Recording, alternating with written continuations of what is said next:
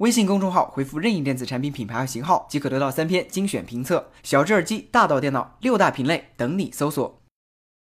在 Apple Pencil 推出之前，为 iPad 打造的手写笔产品就已经有了自己的市场。比如 Fifty Three 就是一家比较有名的办公硬件公司，他们开发的 Paper 应用和 Pencil 手写笔是市场的代表产品。不过这次要说的是另一款名为 Snap 的产品，它即将在明天正式发布。适配的设备并不是 iPad，而是 iPhone，甚至可以说是运行 iOS 十的 iPhone。因为开发这款产品的公司表示，Snap 的设计初衷是让用户在照片上进行绘图，并尽可能方便的通过 iMessage 等应用与好友进行分享。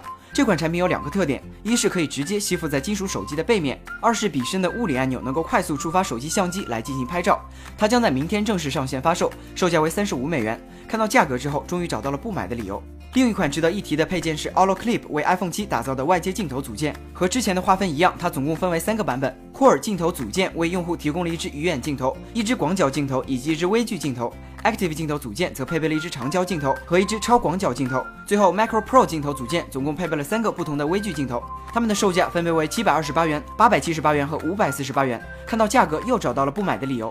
除了以上几款 iPhone 的周边产品，苹果相关的消息基本上不了节目。原因当然是头条都给了三星。折腾了一个多月的 Note 7燃损问题，终于在今天正式告一段落。三星官方今天正式发布声明，表示将在全球范围内停售 Galaxy Note 7，并请已经购买的用户关机停止使用。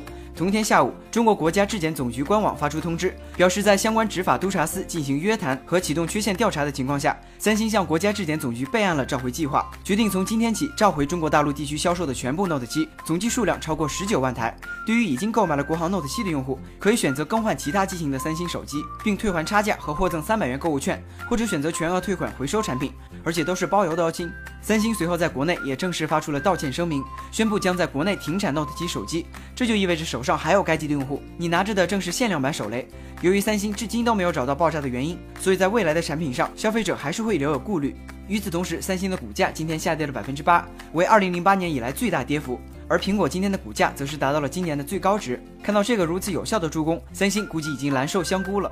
最后来看看国内的其他消息。明天起，支付宝提现即将开始收费，之后免费的提现总额只有两万元，不过加收手续费只是针对余额，因此可以通过余额宝、蚂蚁花呗等服务进行曲线提款。另外，理学博士韩春雨近期因为发表的研究成果无法进行重复实验而成为行业讨论的热点。